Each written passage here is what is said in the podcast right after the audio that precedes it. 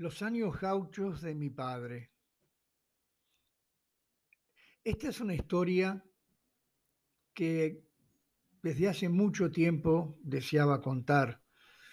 especialmente para que quedara constancia, para que no se perdiera en la bruma del olvido cuando yo ya no esté más, y especialmente para que la tengan presente y la conozcan en detalle mis tres hijos, Nino, Nico y Alan. Creo que es importante saber las historias familiares, lo que fueron los abuelos, lo que fueron los tíos, etc.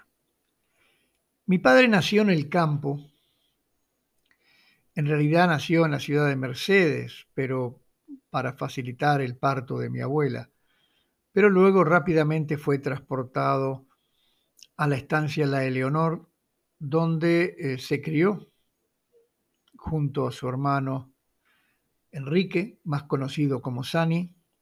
y a su hermana Lilian. Mi abuelo Carlos era el dueño de la estancia La Eleonor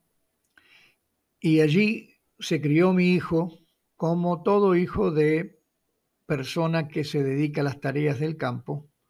aprendiendo el oficio, aprendiendo cómo se maneja el ganado, cómo se maneja un establecimiento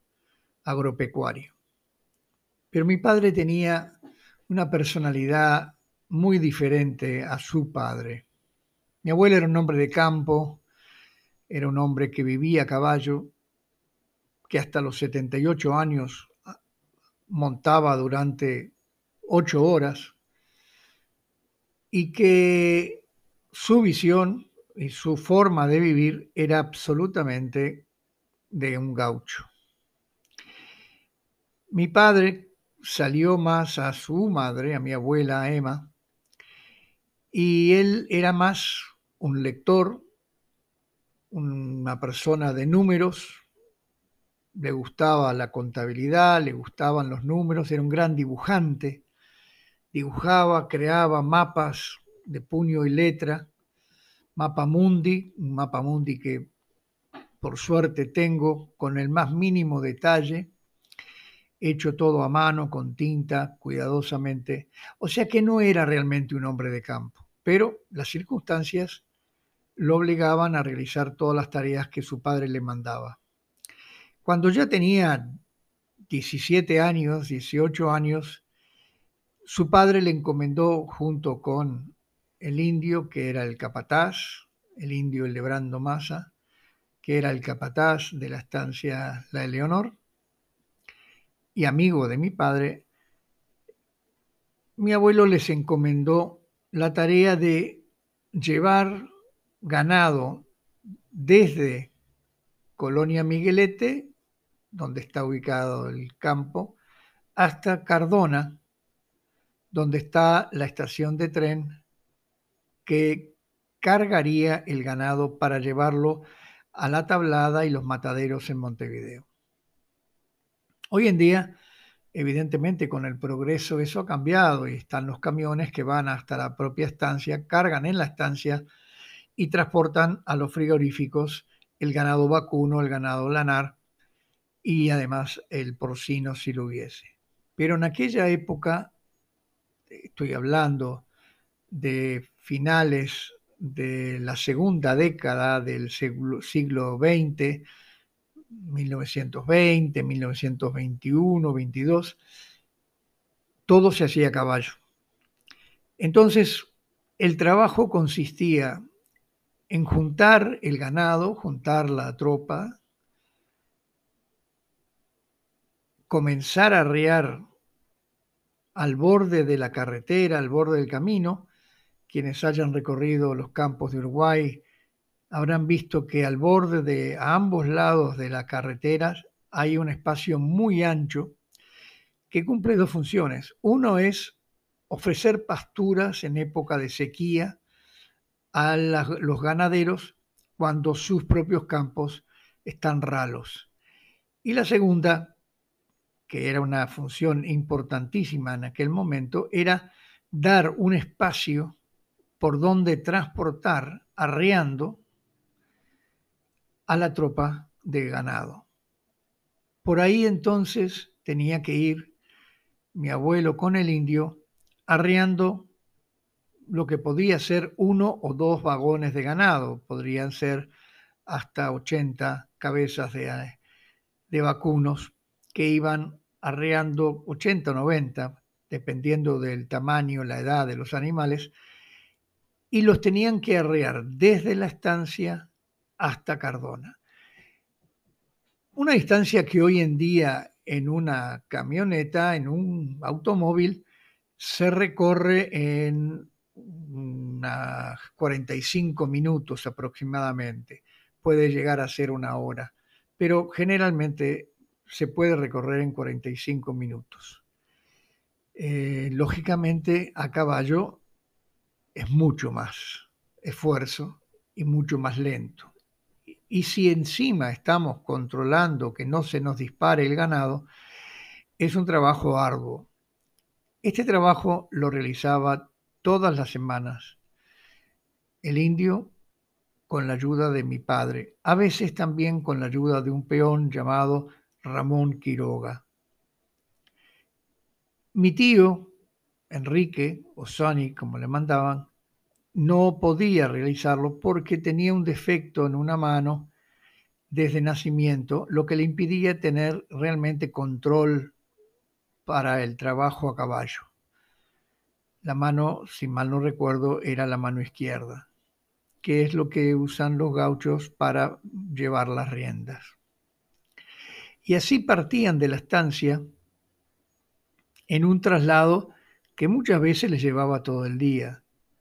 iban llevando, arriando el ganado hasta la estación La Lata, que así se llamaba la estación de tren, en la ciudad de Cardona. Llegaban a los corrales que estaban ubicados al lado de la estación. Ahí ellos ubicaban a su ganado y luego coordinaban con la compañía ferroviaria para ir cargando ese ganado en los vagones que iban a transportarlos hasta Montevideo. Esto que suena sencillo, puedo asegurarles que no lo es. El ganado está asustado, el ganado ve cosas que no ha visto nunca, como son los vagones, eh, una locomotora que está haciendo maniobras para enganchar los vagones, etcétera, etcétera. Y ganado asustado es ganado que hace eh, movimientos bruscos y que no es dócil para manejarlo. O sea que cargarlos ya en los vagones era un trabajo arduo. Una vez que habían cargado el ganado en los vagones, entonces ellos iban a un corral que ya tenían asignado y alquilado, un pequeño corral, donde desencillaban los caballos, guardaban las monturas le daban de comer y bañaban a sus caballos y luego subían al último vagón del tren, que era donde iba el guardatrenes, donde iba el correo y donde iban los gauchos que llevaban ganado a Montevideo. El tren partía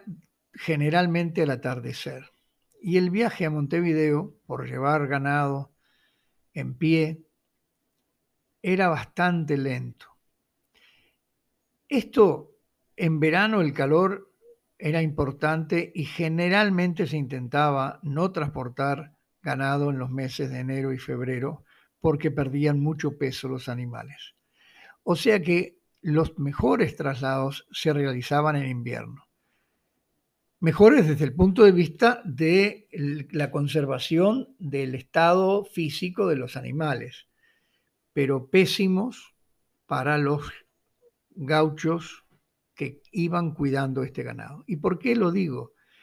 Porque recuerdo mi padre contándome con mucho dolor y rabia en qué consistía ese largo viaje a Montevideo. El tren partía de noche, Así tenía las vías libres para ir a su tranco despacio, sin mucha prisa. Iban recorriendo kilómetros y cada vez que había una parada, y sobre todo una parada en la estación de Malabrigo, y que, que de verdad lleva bien puesto el nombre porque está en una zona elevada, en una zona rocosa donde el frío es intenso de noche, y llegaban a Malabrigo a la medianoche aproximadamente. Y ahí el tren paraba brevemente y los gauchos bajaban del vagón donde iban atrás y tenían que correr a oscuras o con una tenue linterna al borde de la vía entre las piedras sueltas. Recordemos que iban con botas y con la ropa, la indumentaria típica del, del gaucho, las bombachas, pantalones anchos, un poncho para protegerse del frío o de la lluvia, porque muchas veces estaba lloviendo copiosamente, y llegaban a los vagones donde estaba su ganado, tenían que trepar, caminar por el borde, apoyándose en el borde de los vagones, controlar de que todo el ganado estuviera en pie y si había alguna vaca o novillo o ternero que había caído, había que meterse a oscuras entre los animales para levantarlo, para ayudarlo a ponerse de pie, para que no lo pisotearan los demás animales, porque si lo pisoteaban seguramente arribaría muerto a la tablada, que era la estación final en Montevideo, para la descarga del ganado. ¿Qué sucedía en esta breve parada en Malabrigo, muchas veces con lluvia, siempre en los meses de invierno con un frío intenso? Que si había más de un animal para poner en pie, el tren arrancaba. Y en ese caso, y esto recuerdo mi padre contándolo y la cara de, de asco y de, de disgusto que ponía, en ese caso la persona tenía que ir entre las vacas hasta la próxima estación, lo cual era un auténtico suplicio y además sumamente peligroso porque si no estaba sujetado al borde del vagón y elevado, corría riesgo él de ser pisoteado y casi con seguridad muerto por los animales en el vagón en el cual estaba él ubicado. Esto era realmente un suplicio para mi padre y debemos imaginarnos a una persona que le gustaba escribir, que le gustaba la literatura, que leía con, fervorosamente, con, una pasión por conocer, y,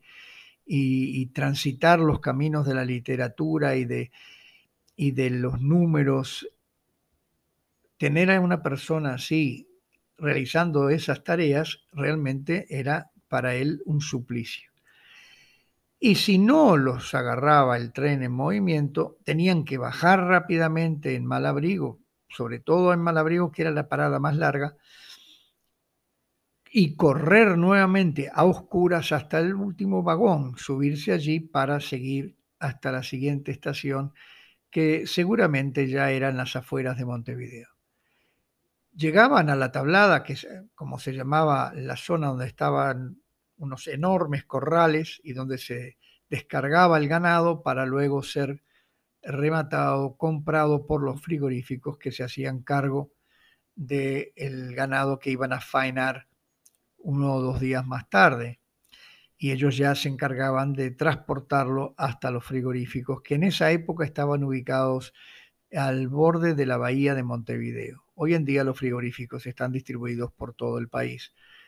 porque los camiones evidentemente tienen mucha más facilidad de llegada y es más práctico y sufre menos el animal. Pero en aquella época tenían que llegar a la tablada. Una vez que descargaban los animales y los metían en los corrales correspondientes, el indio y mi padre entonces podían esperar a que se ubicaran, a que se compraran y luego se iban en unos coches grandes, recuerdo los, dibujos que me hacía mi padre, eran unos